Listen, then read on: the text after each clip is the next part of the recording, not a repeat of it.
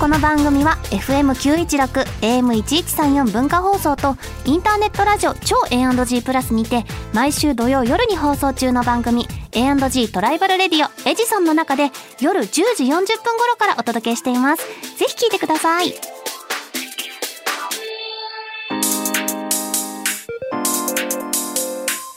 週刊秋田書店ラジオ編集部こんばんは週刊秋田書店ラジオ編集部編集部員の若崎千夏ですこんばんは同じく編集部員の伊藤健人です漫画が大好きな私たちが編集部員となって秋田書店の漫画作品の魅力をお伝えしていく番組それが週刊秋田書店ラジオ編集部さあメールご紹介いたしますお願いしますプライマリーさんからいただきました漫画「僕の心のやばいやつ」第9巻買いましたしかも特装版をお連載でも読んでいますがコミックスで読み返すと新たな発見もあるし何より9巻の特装版はお姉 CV 田村ゆかりさんが歌う CD 付きおーありがとう秋田書店さんアニメ第2期も楽しみにしていますはーいうわーというメーいいルででしたすねなんかすごくロックなナンバーらしいですよですね聞けるんですよねそう YouTube YouTube で公式で上がってるのでぜひ探して聞いてみて、おあ一部ね全部じゃない全部じゃない全部聞きたい人は特等特装特装版版を買ってくださいっていうことです、はいお姉ファンは必ず聞いてください、はいそれではそろそろ始めていきましょう週刊秋田書店ラジオ編集部スタースタートトこの番組は秋田書店の提供でお送りします週刊秋田書店編集部会議ここからはさまざまなテーマに沿って取り上げた漫画作品を編集部員の僕たちがあれこれ掘り下げていくコーナーです今回のテーマはこちら転生系将棋漫画です将棋ときましたか将棋でも転生しちゃいましたはい将棋は得意ですかルールは知ってます指したことはありますでいもつそうんんなあのそんなあのなんか一手二手先ぐらいしか読めませんあでも読めんだへ読めるってなんとなくこうしたらこうなるかなぐらいですよえもう全然でえす何の時になんでも家にまああってうん将棋盤がばばんとじゃあ誰か好きな人がいたっまてこと家族であまあでもゲ本当オセオセロ感覚というかゲーム感覚でたまに、最初はあのなんだっけあの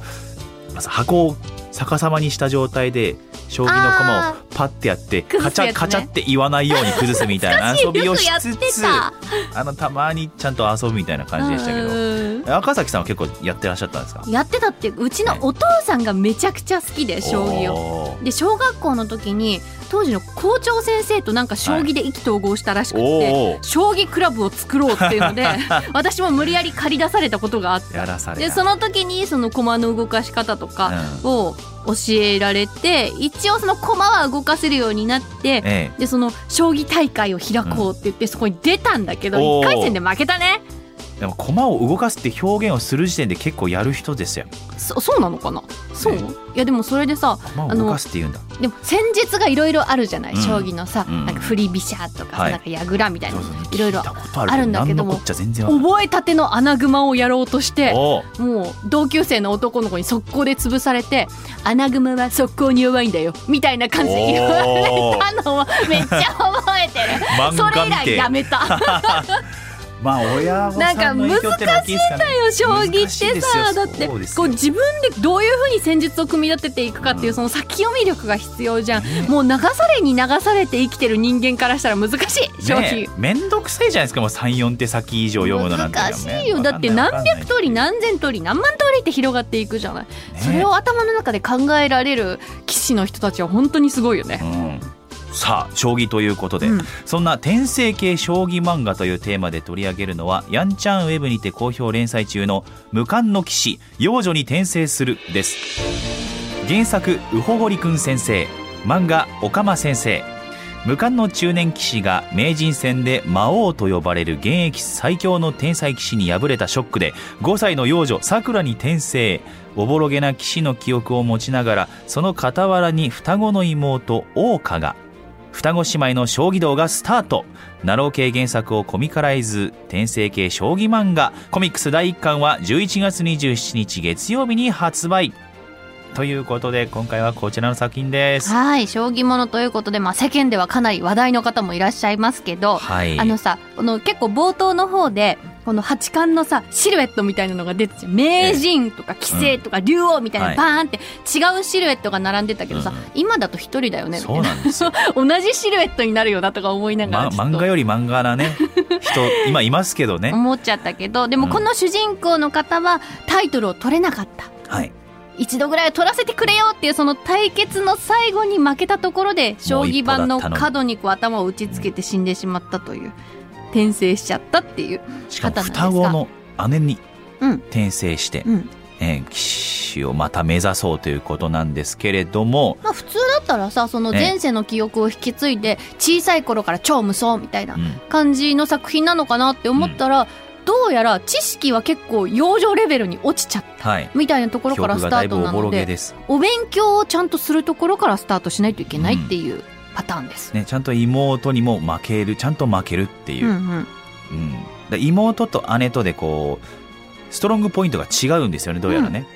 だったりとかあと赤崎さんがさっき言ってたそのうん戦術、うんいろいろこう聞いたことがあるっていう名前はめちゃくちゃあるんですけど、うん実際どういう戦法なのかっていうのが漫画だとめちゃくちゃ分かりやすいなって思って、うんうんうんあアナグマってこういうことだったんだとか、うん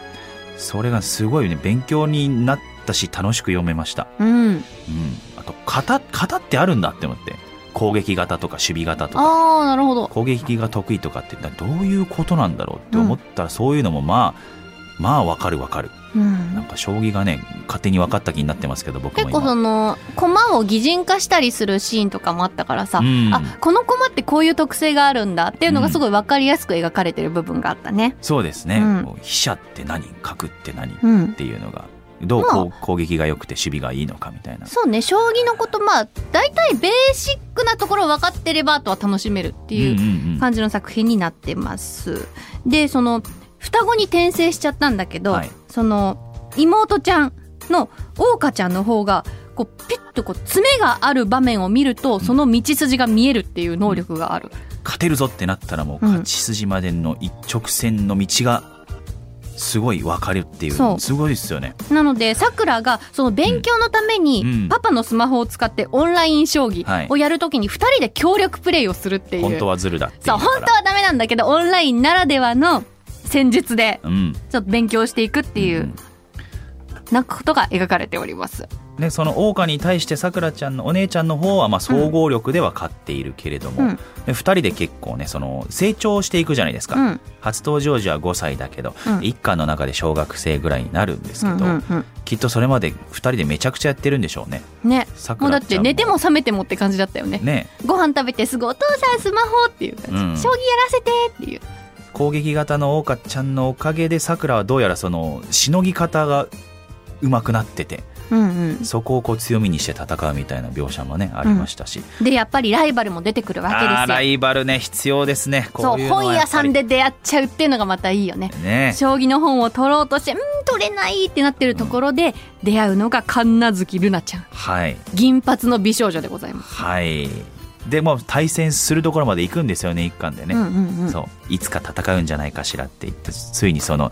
戦う場所が整って、そう数年越しにうんどっちが勝つのかっていうのはぜひはい、読んでいただいて見届けてほしいなそうというふうに勢いというか本当なんかバトル漫画でしたねほとんどね、うんそうだったよね、あの辺の描写はすごい面白かったです、うんでちょっと小ネタみたいな話になるんだけどさ、はい作品にちょいちょい先生たちの名前が出てきてたの私気になったはいはいはいはいはいうほごりくん先生とおかま先生の名前が、なんかね、うほっぷいきわと か、うほごり保育園とか、スそう遊ーびでねパ